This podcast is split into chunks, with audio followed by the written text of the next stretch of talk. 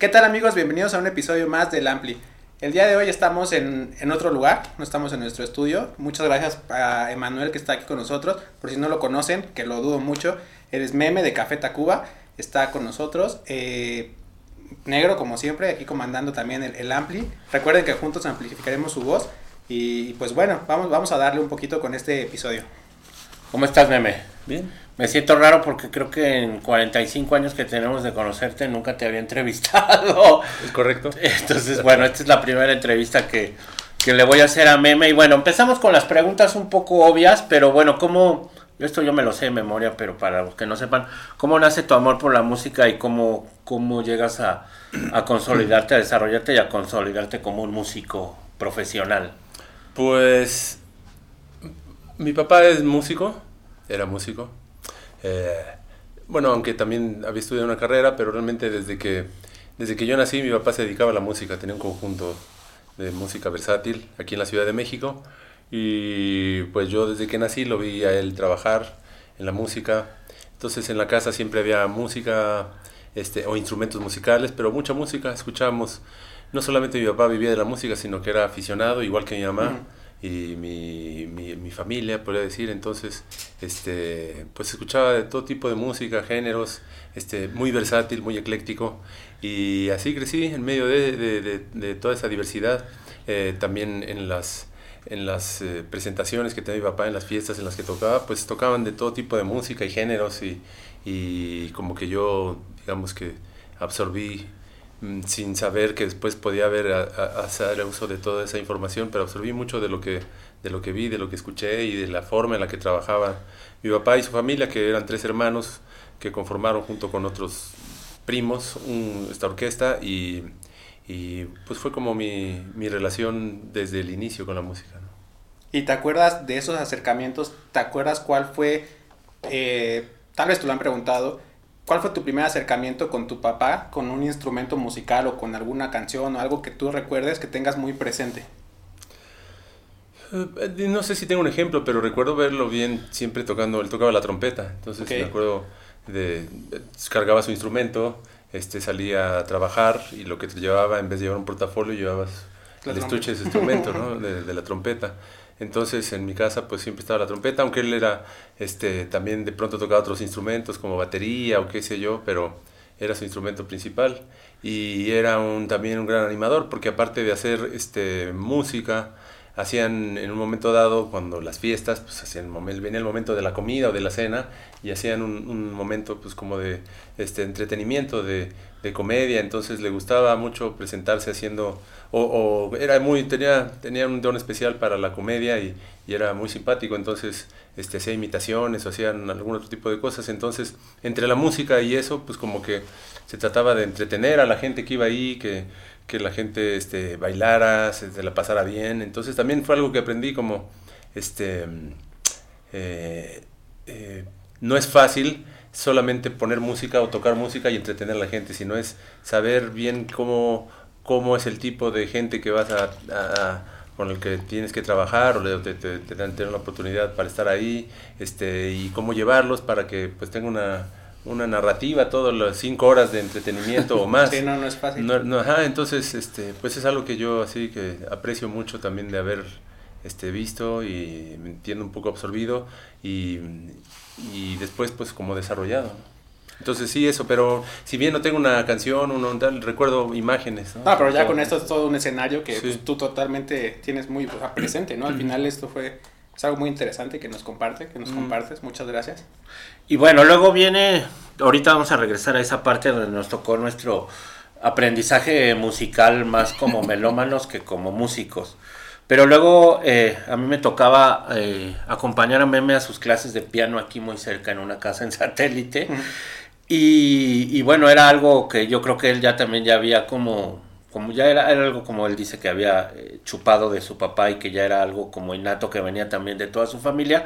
Pero luego en un momento se te plantea ya ser un músico, llamémosle profesional, ¿no? Pasan los primeros años con, con el grupo, donde todo, me incluyo porque yo estaba ahí dentro, lo hacíamos de manera muy informal, pero luego hay un momento donde te tienes que plantear el ser un músico profesional, ¿no? Mm. ¿Cómo, cómo, ¿Cómo te diste cuenta de esto? Digo, obviamente en conjunto con el grupo, pero, pero bueno, pues también estaba tu carrera universitaria, pero hay un momento en el que ya te planteaste ser un músico profesional y que era esto de lo que ibas a vivir.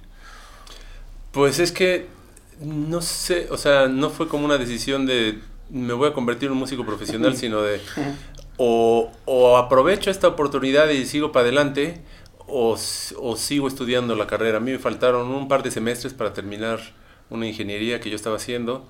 Eh, cuando el grupo ya había tomado un perfil más serio, ya llevábamos, pues esto fue en el 92, o sea, del 89 al 92, más o menos, un, dos años y medio en el que, en el que yo sorteé la universidad junto con, con el grupo y hacíamos presentaciones aquí en su mayoría, pero de pronto empezamos a salir fuera, pero fue como un, le llaman un breaking point, donde yo un día eh, iba a salir el primer disco y entonces venía una gira de promoción muy intensa donde me di cuenta que iba a faltar mucho a la universidad.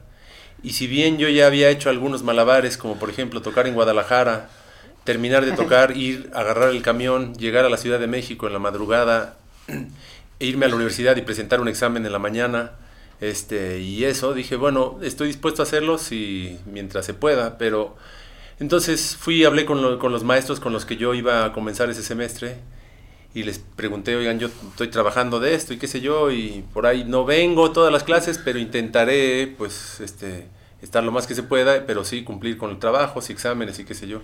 Y la mayoría me, me dijo, pues no, mm, o sea, es muy, son muy importantes las faltas, así que si tú no estás aquí, pues no vas a probar. Y dije, pues pues me acaban de dar la, la respuesta.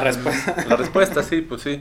Porque la universidad, sigue, o sea, mi conclusión fue la universidad va a seguir aquí, esto no va a seguir aquí por siempre. Entonces, pues ahí elegí este, dejar la universidad, este, aunque estuve cerca de terminar la carrera, pero, pero pues no tenía otra opción. Y desde entonces ya no tuve tiempo para regresar a la universidad, este, digamos así, un entero, tal vez Tal vez ahora es más fácil o, desde hace tiempo, ¿no? En línea, se puede hacer muchas cosas, pero en ese momento pues era todo presencial, así que, este, y ahí, con el primer disco, pues realmente ahí fue donde se vio que la cuestión iba, eh, iba en serio y que había trabajo y que podíamos vivir de eso y que de pronto había que hacer otro disco por contrato y empezó así, la cosa se fue dando, este, pues paso a paso. Oye, ¿y en, y en casa ¿cómo, cómo tomaron este proceso que tú viviste, que tú decidiste tomar? Eh, siempre hubo el apoyo de, parte de tu familia, todos te dijeron, pues al final lo que tú decidas, todo no, para adelante. Sí, no fue fácil porque mi papá en ese momento mantenía, o sea, con justamente con el grupo, a tres de nosotros que ya estábamos en, en la universidad. Okay a dos de nosotros, el tercero que estaba a punto de entrar a la universidad, más la preparatoria de mi hermano, o sea, éramos cuatro, como ya, o sea, era una inversión, digamos, que había hecho. Sí, totalmente. Y, y, no es que nos recontrasobrara este, eso, sino que se, se, destinaba al, a los estudios en ese momento, el, presupuesto, gran parte de eso, ¿no? Y, y, y cuando les dije, pues creo que este, por este momento, y fue así, en este momento voy a ver si, si Sí, ¿qué, ¿qué, pasa? Porque no puedo dejar pasar que salga el disco y ahora les diga, no, pues gracias, voy a terminar la escuela. Este, eh, ya si esto no, no jala, progresaré a la escuela. Y, y, pues sí, o sea, supongo que también mi papá, habiendo atravesado un proceso parecido, donde él fue era abogado, pero realmente se dedicó a la música, pues dijo a, a ver qué suerte van. Aunque, este, pues todavía no había como un, o sea, tal vez una este, perspectiva muy clara de que esto podía ser una carrera y una, una profesión y que iba a tener pues, sustento para todo. Este, pero sí, o sea, en realidad nunca me dijeron ni de chiste o no como crees, mira, piénsalo, no. Fue así, bueno, ya estás seguro, sí, pues sí. Y pues adelante y suerte.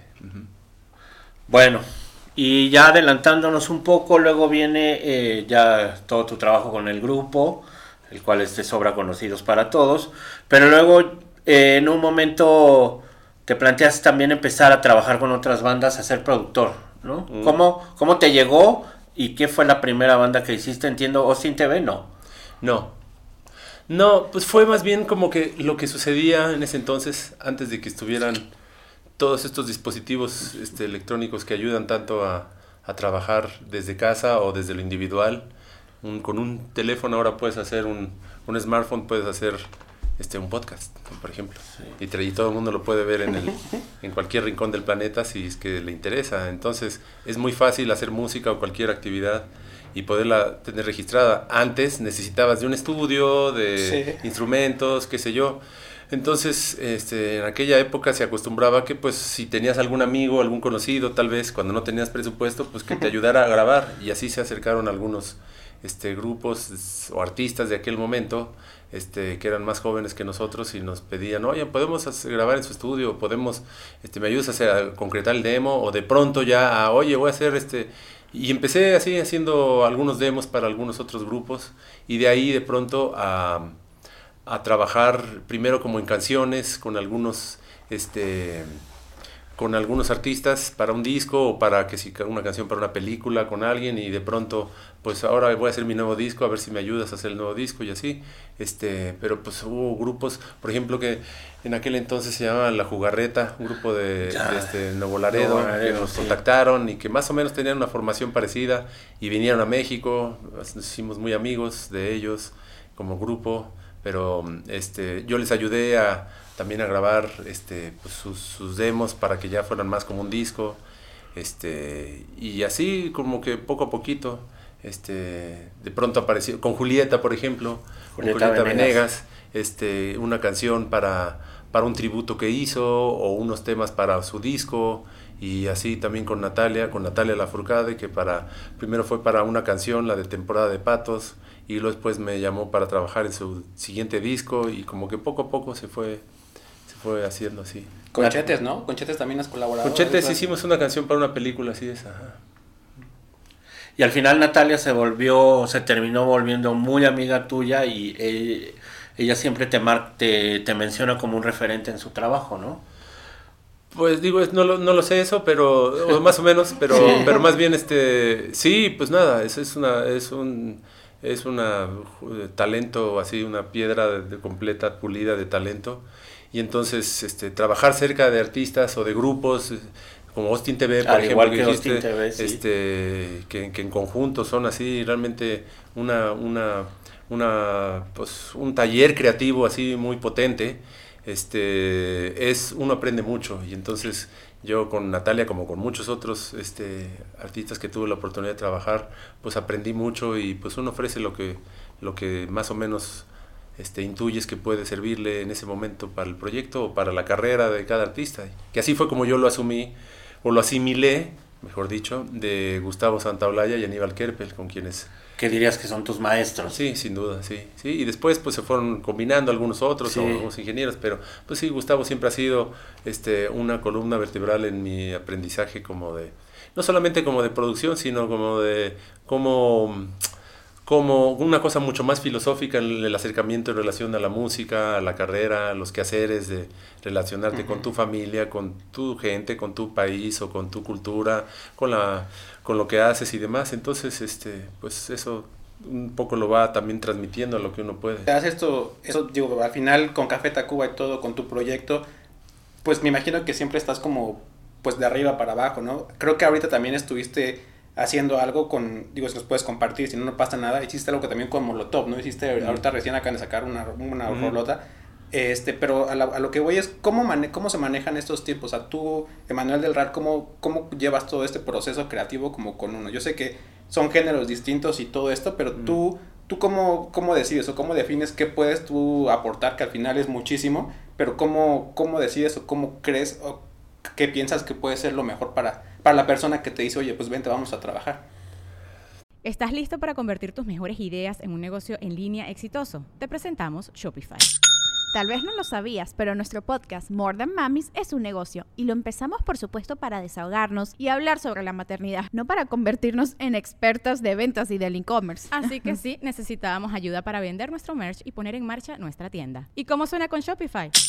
Llegó otra venta. Shopify es la plataforma de comercio que está revolucionando millones de negocios en todo el mundo. Ya seas un emprendedor desde tu casa o desde donde sea, Shopify es la única herramienta que necesitas para iniciar, administrar y hacer crecer tu negocio sin dificultades. Con Shopify puedo gestionar pedidos, envíos y pagos desde cualquier lugar, brindándote toda la información y estadísticas de tus ventas al detalle. Regístrate para un periodo de prueba con tan solo un dólar al mes en shopify.com barra sonoro, todo en minúsculas Ve a shopify.com barra sonoro para llevar tu negocio al siguiente nivel. Shopify.com barra sonoro.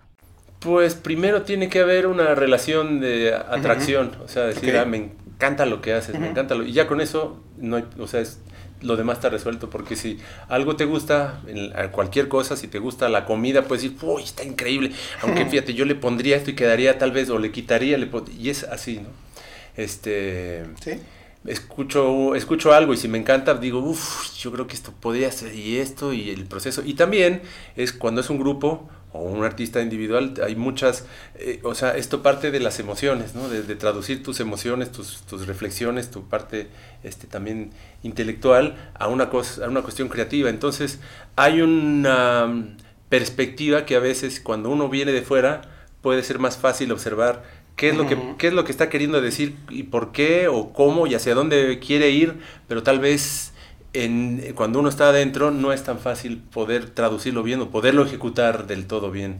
Este, o, o, se puede armonizar mejor, se puede ordenar mejor en algunas ocasiones. A veces hay que provocar el desorden también. Entonces es, es como este, una oportunidad para relacionarte con, con alguien más y, y, darle una opinión. Es realmente lo que tú estás dando, es una opinión, una recomendación que a veces se toma, a veces no, a veces se transforma, que es lo que siempre sucede, suele suceder, igual en un proceso creativo. Sí, esta es como la magia, ¿no? O sea, como es como un taller, ajá. Entonces cuando tienes esa comunicación es fácil porque pues es, es empezar a, averiguar realmente también qué hay ahí detrás y también siendo siempre muy respetuoso, pero creo que resulta, en mi caso, fácil. Cuando algo me gusta, me apasiona, es muy fácil poder este, aportar o dar una observación al respecto. Sí, tal cual. Algo que eh, yo siempre digo y, y, siempre hablo de los trabajos de mis amigos y siempre me siento muy orgulloso de los trabajos de mis amigos y los presumo mucho, pero hay un trabajo particularmente tuyo del cual me siento muy orgulloso y que siempre presumo, es tu trabajo con Pepe Aguilar, mm. porque me parece que estabas adentrándote en un terreno un tanto desconocido para ti y creo que lo, lo afrontaste, lo enfrentaste y lo resolviste de una forma magnífica. Yo podría decir que el Unplug de Pepe Aguilar es top 3 y en, en la historia de los Unplugs latinos. ¿Cómo, cómo, cómo, te acercó, ¿Cómo se acercó Pepe a ti primero? ¿Cómo se conocieron? Y luego brevemente, mm. tampoco sin que nos extendamos mucho, ¿cómo fue para ti la experiencia de trabajar con un cantante de música regional mexicana? Este, pues eh, en mi experiencia, cuando trabajas con un artista de esa talla y estás cerca de él, te das cuenta por qué tiene esa talla y por qué está donde está. Primero, la mayoría son... Eh, tremendamente trabajadores y, digamos obstinados en lo que hacen. Y Pepe Aguilar es un claro ejemplo de lo que es un, obrero este, talentoso y este, enamorado de lo que hace. Entonces, eh, él viene también de una escuela de, música popular mexicana y de una industria casi casi, ¿no? Que, que, que fue inventando poco a poco su papá y del cual él desde que nació la fue también absorbiendo y después pareciera que él le pasaron la estafeta y siguió adelante. Y pero tiene una relación siempre tuvo una relación también muy cercana con otros géneros no con el rock con el pop y que lo han influenciado y que si bien en algunas este o no en todas sus canciones se notan claramente siempre hay una e, es decir tiene una cultura musical muy amplia. Entonces este por ahí pudimos partir muy bien porque él este, no, no es de estos artistas que no comprende lo que está fuera de su, de su nicho musical, sino que puede voltear a ver mucho más. Y esa era la intención, yo, o sea, o un poco la, la instrucción que a mí me pasaron fue, necesitamos o quisiéramos que, o, es un, ¿cuál es, era un acertijo cómo hacer que este gran artista de música regional pudiese entrar a un formato de este canal televisivo donde pues es mm, rock, pop, etcétera, ¿no? Y te jalaste tú también a músicos, o sea, le, diste toda una, una gama de posibilidades a Pepe para que él expresara este, esto que quería hacer. Exactamente, yo lo que le dije, ¿por qué no planteamos de, de cómo hacer que, que, que, tú, un gran artista, este, un mariachi, este, así tan exitoso, en resumidas cuentas, este, dejes de serlo? Por un momento sin dejar de serlo. ¿no? Claro. No, no, te, no te vamos a transformar en otra cosa, pero ¿cómo podríamos hacer una aproximación así? Y entonces, como que ese, con él, bajo esa premisa, fue, este, bueno, quitemos al, al mariachi y busquemos arroparte con un, con un, grupo, este, pues más, digamos, en un formato más este, pop, este incluso también, rockero también medio rockero con, con, integrando a músicos que pero que también que eh, tiene un lenguaje folclórico, todos estos músicos que podían este, a, traducir y llevarlo a otro lugar. Entonces, este, nada, tiene grandes canciones y buscamos dentro de su repertorio más otras canciones, tratar de integrarlo para que con ellos, invitados y demás, pudiese hacerse algo este, que fuese atractivo y, y tal vez este, diferente a lo que él estaba acostumbrado, que yo creo que ese es uno de los grandes retos, ¿no? Reinventarse. Sí, totalmente. Este, aunque a veces uno en esa reinvención, pues acaba siendo uno, es inevitable, pero por suerte también, pero era un reto, ¿no? Entonces, y Pepe, por suerte, ahí este, delegó mucho y confió en el trabajo y el resultado, pues fue lo que escuchamos, sí. Vayan, escúchenlo, la verdad, como, dice, como bien dice Negro, este es, es otro boleto, está, es una chamba bastante buena, se la van a disfrutar eh, oye, eh, bueno, vamos a hablar también aquí con el, en el, hace un par, antes de la pandemia, me parece unos, un par de años, pues eh, se hizo todo esto, ¿no? Sacaste lo de todo va a estar bien y todo esto. Ahorita, ¿qué, en, qué está trabajando Manuel del Real para, para este proyecto? ¿Qué, ¿Qué, es lo que viene? ¿De qué proyecto? O sea, solista. tu proyecto ah, solista. Ah, pues mi, mi ilusión y proyecto es poder, este, si bien no, es, ojalá pueda este año este, dependerá un poco del tiempo y del ritmo, pero si no este año eh, o a principios del que sigue poder compartir algo más robusto, sino no más una serie de canciones separadas, sino este poder compartir un cúmulo de canciones ahí que algunas que tengo ahí trabajando desde hace mucho que por el grupo, por mi familia, por mis hijos que me dediqué más a eso, pero tengo la ilusión y la intención de poder sí llegar a y otras cosas más, pues también que, que me gusta siempre estar haciendo cosas, entonces poder compartir algo de, eso, que durante todo el tiempo con el grupo, pues la mayoría de las cosas que yo siempre genero o generaba, este, o generé, pues eh, no me lo cuestionaba, hacía cosas y los lo destinaba al grupo. Y de pronto, con lo de todo va a estar bien, también esa canción que hice para una película que se llama, este, la canción eh, No puedo parar, este, como que me di cuenta que, que, podría, que me sentía cómodo, porque siempre mi duda fue de, ¿yo qué demonios voy a hacer solo, no? Este, o cómo le voy a hacer, mejor dicho. Y ahí me di cuenta que dije, ah, pues no, es nomás hacerlo y, y compartirlo. Eso ya tiene algunos años y de ahí, pues siempre tuve la intención de, de, poder conformar algo más. O no de conformarlo, porque conformado lo tengo, ¿no? Me falta más como este, pulirlo y publicarlo. Entonces, este, ese es mi, mi reto, digamos, personal este, que tengo. Y pues este, evidentemente habrá algo con el grupo, pero poder este, compartir algo así será algo que me, no, y, debo. Y está súper. Eh, te comentaba hace, hace ratito, antes de comenzar el, el, episodio, hablamos un poquito de experiencias, ¿no? Como en esto. Eh, te lo digo porque, en especial, esa canción, la que me dices de No Puedo Parar, o sea, a mí, a mí ya a mi esposa le, le, encanta, o sea, mm. como que ella se identificó muchísimo con, con esa rola, pero me voy más a la de de, todo va a estar bien. ¿Cuál fue tu, la experiencia más padre o chistosa que tuvieron en, e, o tuviste en ese video? O sea, al momento de hacer ese video, porque es un video y una canción muy, muy alegre. O sea, la escuchas y todo y empiezas a, desde que empieza todo, todo, ¿sabes? O sea, como que es algo muy, muy cool que creo que ustedes que nos están viendo saben. Que, o sea, si nos puedes compartir esta, ¿cuál fue tu, que ahorita recuerdes la mejor experiencia? O más chusca, no lo sé. Pues no sé, es que... Eh, fue todo un reto, ¿no? Hacer no, ese, no, no, Zócalo, en el centro. Fue un reto, un reto así. Pero un poco fue como... Hay estos grandes videos musicales que, que, que, son así de un como de Chayanne o de Michael Jackson así de, con un millón de extras de bailarines y todo eso y dije estaría bueno hacer un disparate de ese tamaño, ¿no? Intentarlo. Y, la canción se prestaba, entonces dijimos, bueno, a ver, intentémoslo. Entonces ahí contactamos a, pues, a gente que, digo, para empezar, a este Ángel Flores, que es un eh, un, director de cine así que conocemos. Él dirigió algunos de los videos de, de Café Tacuba, el más famoso yo creo que es Chilanga Banda.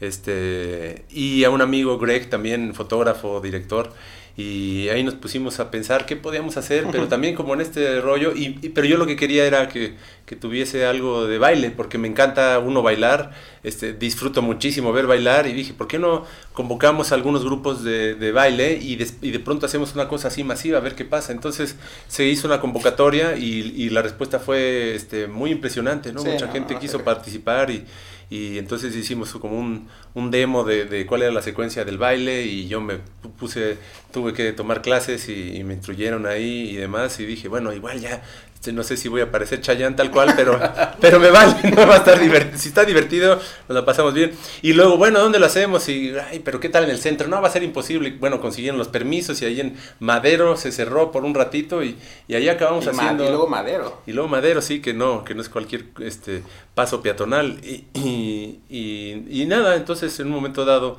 este digamos, pues yo fui viendo, en, durante el video aparecen varios grupos de baile y fue espectacular, o sea, verlos primero ensayar, después saber lo que iban a hacer, pero ya verlos ahí en acción y eso, eh, me, así quedé muy, muy emocionado. Y al final, lo último, último que hicimos y que no teníamos mucho tiempo porque cerraron Madero, pues es, aparte había no sé, no sé cuántos, pero no sé, este, 100, 200 este, este, bailarines. bailarines que eran pues fans que quisieron sumarse a bailar, se aprendieron este, la rutina y llegaron y los citamos ahí, llegaron y era así, tener una, dos tomas, tres y vámonos. Entonces, pues eso fue como la parte donde yo más, este, pues nervioso estuve porque pues aparte yo bailando allá adelante todos estaba como medio, este, simpático. Entonces, ya, pasó y fue, nada, bueno, ahí está, le quedó el video. Entonces, creo que este, este, fue una, una, un buen reto, una buena aventura y lo disfrutamos mucho, sí.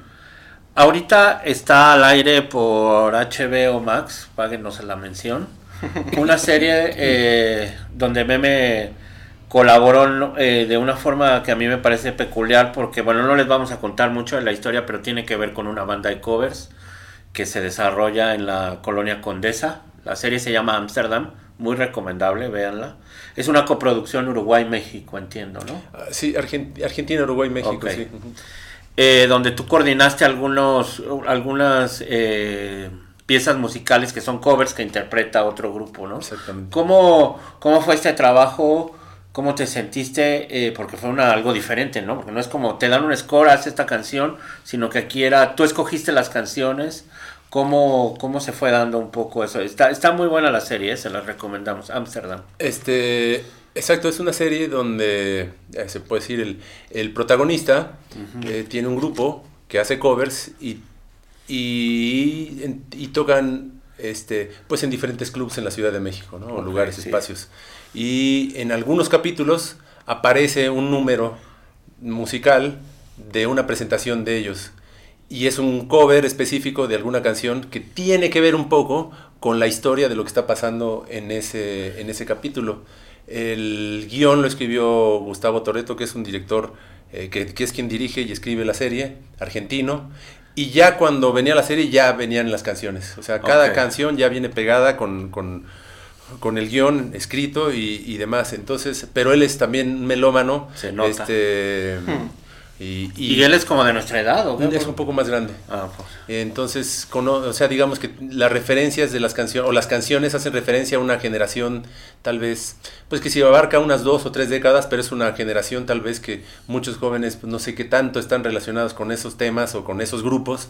Y me gustó porque la intención era, este, pues que tocaran esas canciones, pero me dijo a mí, me gustaría que, que hagas lo que se te ocurra, porque creo que lo que hay que hacer aquí es tratar de, un poco como lo de Pepe, es como Pepe Aguilar, de, decir estas canciones, cómo las acercamos a esta generación de la que sí habla la serie, de la que sí tiene una edad así específica, aunque es universal, digamos, pero sí yo creo que le llega a una generación específica.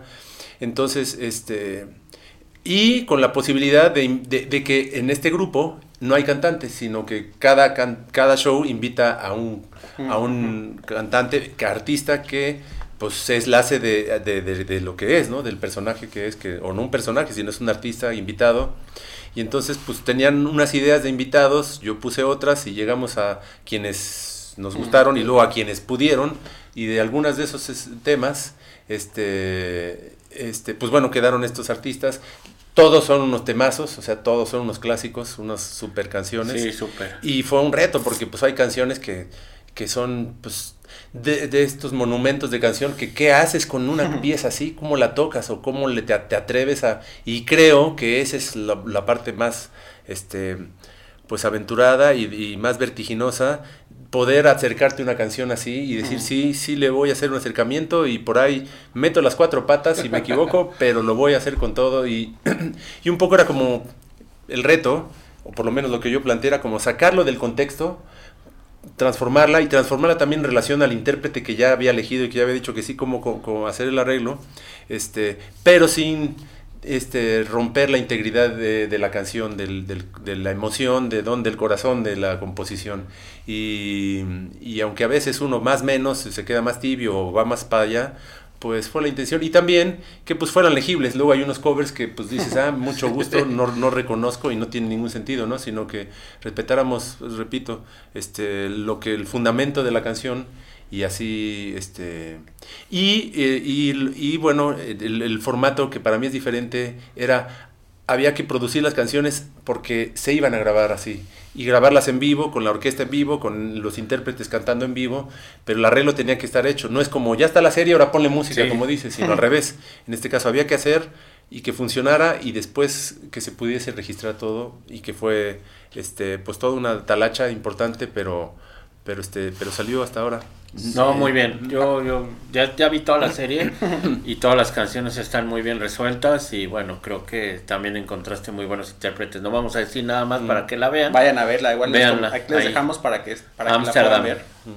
Eh, oye, eh, se viene movidita, ¿no? Van a tener agenda bastante bastante cargadita. Creo que se van a para primero para, para Europa, no tienen que ir allá con Café Tacuba.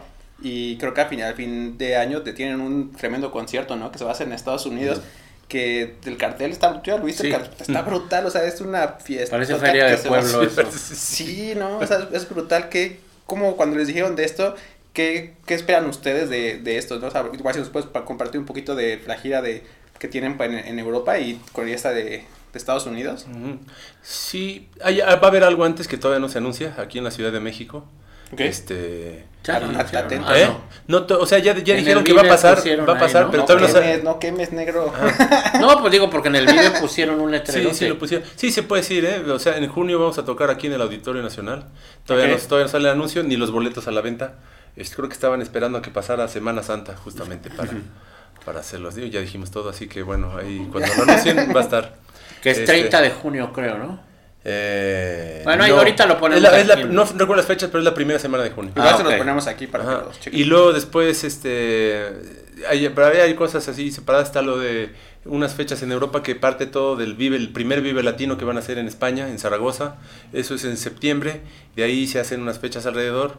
Luego, después, a partir de eso, ahí en octubre, vamos a hacer lo que vamos a presentar en el Auditorio Nacional, pero en Estados Unidos en algunas otras fechas. Este, eso es en octubre y, para, y noviembre por ahí algo aquí también en México, este, más en, en, en, otras ciudades. Y para final está el festival este que es como, como el Teatro del Pueblo de Los Ángeles, este, que hay, es un cartel que sí, no, o sea, no, no, mm, todavía no se...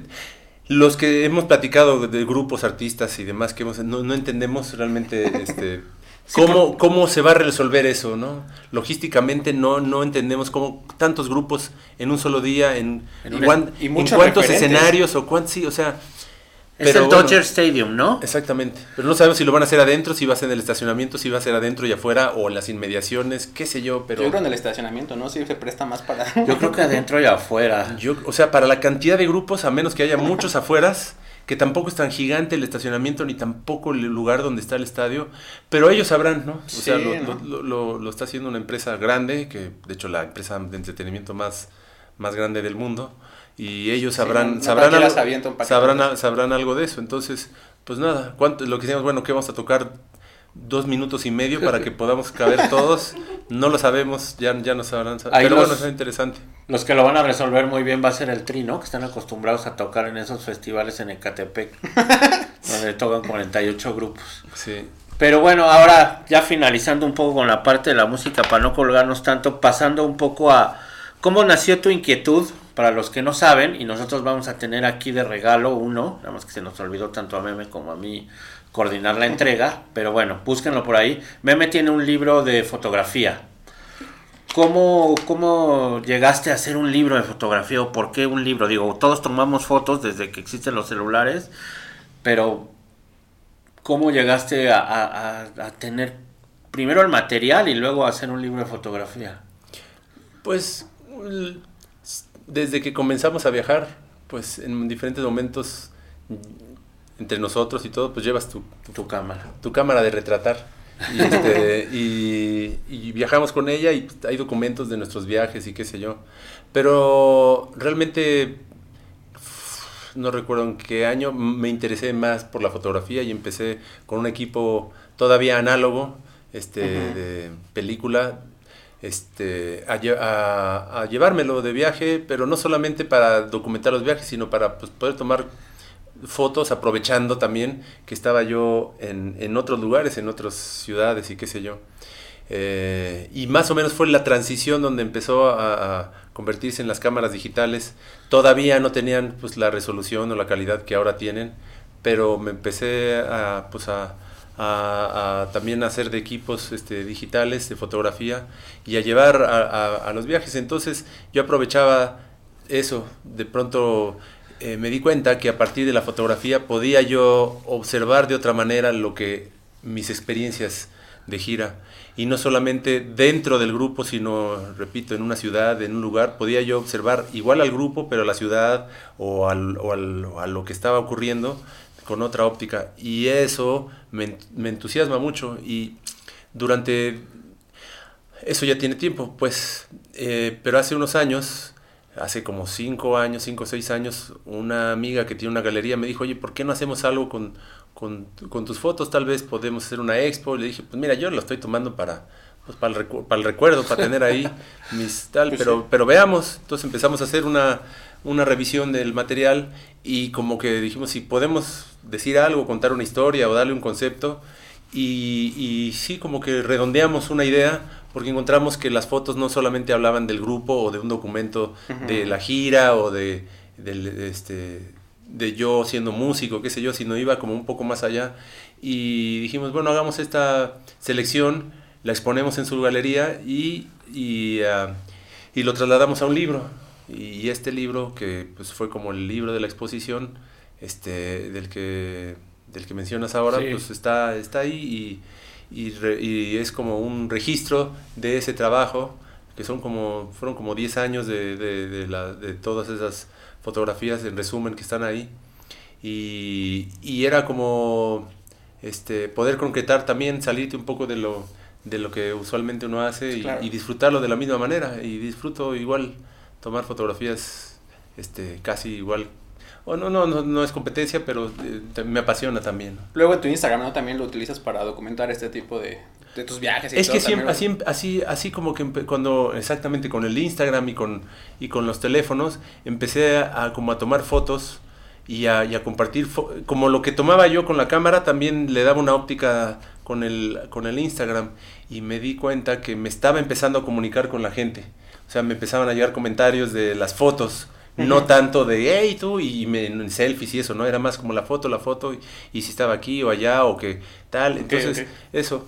Ahora, curiosamente, me he alejado de Instagram o de las redes porque este me consumía, me demandaba mucho tiempo y, y nada, tengo mis, mis, Prioridades. Mis, mis, ideas ahí al respecto, pero extraño mucho Instagram. Sin embargo, me dio pie a que, dio pie a que, a que hubiera este, este proyecto y del cual pues este este, pues un poco se nutrió de, de esa idea de, de, compartir imágenes este, digitales en, el, en las redes, con el Instagram o en, la, en, el ciberespacio, este, que yo creo que esa palabra ya no se usa hace mucho, este, pero bueno. Palabra de viejito. Yo vengo de ahí, de esa, de esa generación, así que, este, pues eso. Voy y vuelvo se llama, ¿no? Voy y vuelvo, sí. Pues estén pendientes a la trivia porque vamos a tener un libro ahí autografiado por Meme. Eh, sí, lanzamos ahí la dinámica para que no, no va a ser de gratis, chavos. Mm. Entonces... Pues ya para cerrar nada más quiero que nos des tus predicciones para el Mundial de Qatar 2022 porque Meme y yo somos unos grandes aficionados al fútbol. Tenemos un chat con Micro, saludo a Micro, otro amigo donde casi hablamos solo de fútbol y se pone sabroso. Primero, ¿quién crees que va a ganar la Champions? Quizá para cuando salga esto ya hay un ganador, pero no sabemos. Chucha, qué difícil, pero... Yo voy con mi Madrid, la verdad. Híjole, es que si algo sabe el Madrid, a veces no es jugar, pero sabe ganar. Y a eso sí no hay quien les gane. Entonces, yo no desestimo esa posibilidad. Este, pero me gusta mucho cómo juega el Liverpool. Me gusta, y desde hace mucho tiempo. Este, aunque no tuvo un buen partido ahora el City, yo lo veo como el más fuerte. ¿A quién apoyas en los que están ahorita? ¿Quién es tu equipo favorito que apoyas de Europa? Híjole, es que no, ahora que lo dices, no, o sea, soy, muy, soy muy, convenenciero. Entonces, sí, sí, influye cuando hay un jugador mexicano. Claro. Este, pero, eh, pero, y por ejemplo, soy, sí, sí admiro mucho a Guardiola y creo que cuando alguien así aparece en como un ámbito creativo, como también es el fútbol, y le da y revoluciona eso, pues creo que yo sí creo que me gustaría ver a, Guardiola con el City campeón, sí me gustaría. ¿Y mundial? Este, me gust yo soy fan de Messi, este, y me gustaría verlo campeón. Ya Así que, último, el último yo creo que va El último.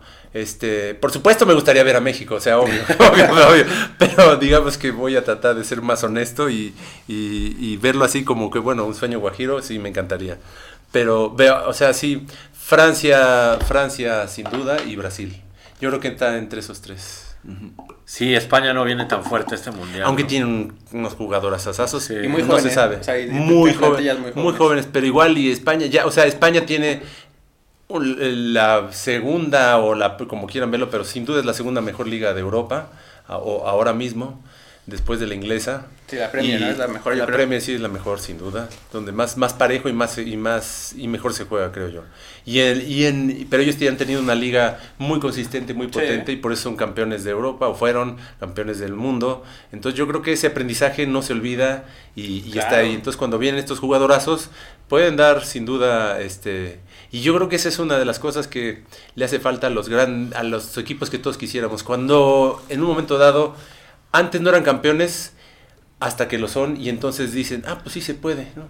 Sí se pudo. Y literal, los que vienen detrás ya creen que se puede. Y esta generación yo creo que es, es muy buena, así que sin duda veo también. Inglaterra tiene siempre buenos jugadores, pero pues pasa algo que no sí, nunca termina, que nunca termina pero no no dudaría. Sin embargo, sin duda creo que Brasil tiene una selección con, o tiene tres selecciones espectaculares que podría armar. Sí, es como Argentina también. Argentina lleva de 30 y 40 y no sé cuántos partidos invicto este, como, como selección, así que sin duda yo creo que Argentina, y, y ver a Messi campeón sería yo creo que un regalo para el, más allá del, del, de, que bueno es argentino y lo que sea, pero sin duda este creo que sería un regalo para pues para alguien que ha aportado tanto al fútbol, ¿no?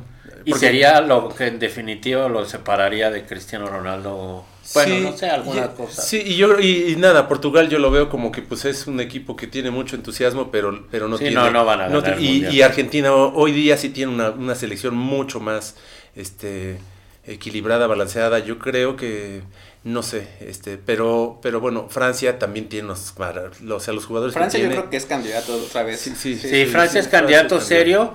Y bueno, pues a nosotros lo que nos debe preocupar pues es que nos enfrentamos a Argentina en fase de grupos. ¿Cuál es tu pronóstico? ¿De qué? Contra con Argentina, que es el, pues, el partido yo creo que más importante que va a tener México en ese Híjole, no, yo creo que el más importante es el de, el, de Polonia. El de Polonia. O sea, ¿Sí? sí, sí, yo creo. Porque el de Argentina yo no lo veo como garantizado. Yo creo que el partido es como el partido de la selección, el mundial pasado, que fue contra Suecia. Yo creo que el, ah, partido, el partido el definitivo era contra Suecia. Ante Alemania le ganamos, ya después vimos que era la peor Alemania de todos los tiempos y, y, de pronto fue, bueno, pero igual le ganamos, podíamos haber perdido. Y sí, la verdad no Bueno, le ganaron porque yo nomás lo vi, ¿no? pero, pero contra Suecia era definitivo y ahí lo perdieron horriblemente.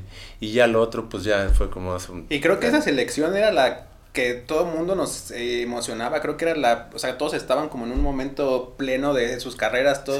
Y pues bueno, pues ahí tuvimos Espero que este sea un mundial, muchachos, si nos ven.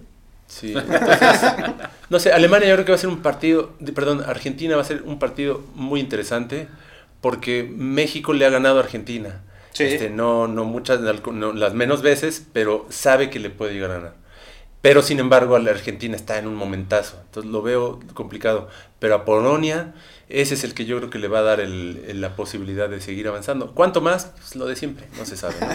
Pero lo que sí es que cuando ves unos estos equipazos jugar, dices, no, pues sí, sí queda un buen trecho tenemos nuestro amigo que él, este, él cree que sí se va a poder. Yo deposito este, mi esperanza en él, pero, pero realmente creo que cuando llegas a las instancias donde realmente tienes que, ya estás en estas ligas donde ves en la Champions estos partidos que dices, no, bueno, es, otro fútbol, es, otro, es otro fútbol, sí, es otro fútbol, ahí es donde yo creo que este, encontraremos pared, pero mientras tanto, pues sí, habrá que estar es, considerando que les puede ir bien. Bueno, pues yo creo que ya es todo. Yo creo que con esto podemos... Muchas ah, gracias. algo que les quería preguntar a ustedes dos. ¿Cómo vivieron? Sé que tú eres americanista como yo, sé que le vas al Cruz Azul. Mm. Cuando les tocó esta onda de la final y todo, tocando esos temas deportivos, ¿cómo lo vivieron ustedes? ¿Sí se hicieron ahí, echaron carrilla? Lo yo estaba en España. yo estaba en la madrugada, no, pero una anécdota muy chistosa. Este, ahora sí que ahora yo voy a ser el entrevistado.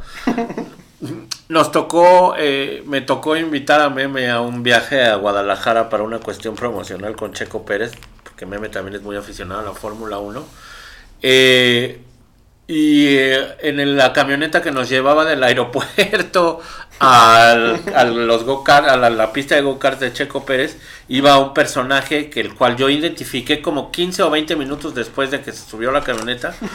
Pero yo le empecé a hacer una serie de preguntas ya relacionadas con el partido y era Moy Muñoz el que iba con nosotros. Yo no tenía ni idea ni de quién era Moy Muñoz, ni de que ese personaje era Moy no, ya después sí. sí, ya después le dije, oye, este es el tipo que le metió el gol ah, claro, al Cruz Azul en la final, es el portero. Bájenlo, dice.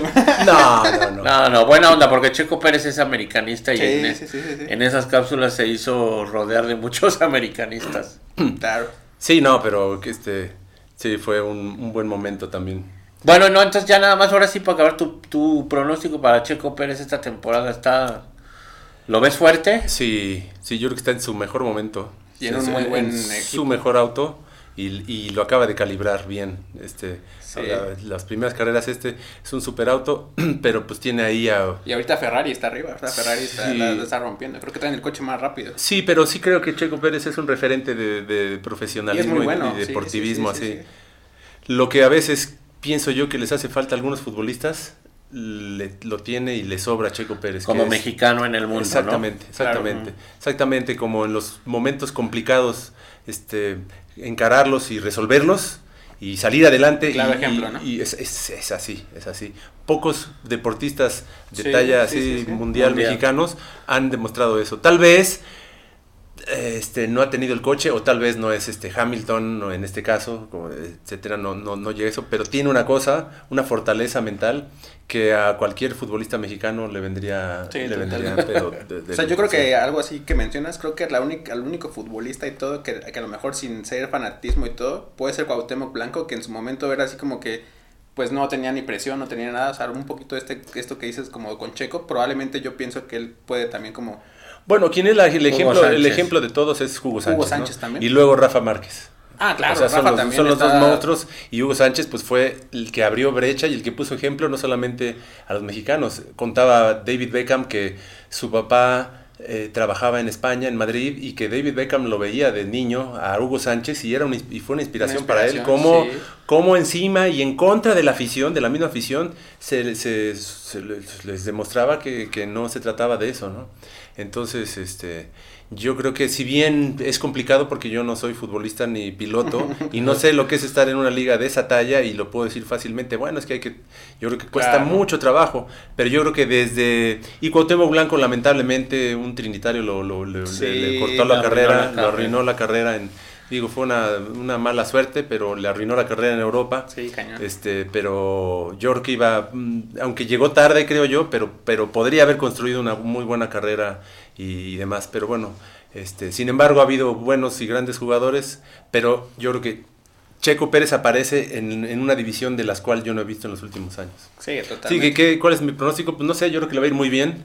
Tiene, pues, está en el, ahora en el segundo mejor equipo y yo creo que este va a terminar en el mejor posición que ha tenido en su carrera. Podios, sí, también creo que... Así que bueno, pues habrá que pues, disfrutarlo porque también estas cosas se dan a cuentagotas y no había habido y puede ser que en una generación más o dos no vuelva a pasar. Ojalá no. Y, que sirva para que exista gente y, aficionados o que pueda Todo lo que está aportando él es, es brutal. Bueno, pues muchas gracias, Meme. Muchas gracias por abrirnos las puertas del estudio. Estamos, estamos aquí transmitiendo desde Ciudad Satélite. tres veces heroica Ciudad Satélite. y nos vemos en la próxima. Gracias, gracias a todos los que siempre nos ayudan. Muchas gracias, Meme, por, recibirnos y por el, el, tiempo. Que estén bien, amigos. Cuídense. Ahí nos vemos en la próxima. Gracias. Hasta la próxima. Suerte.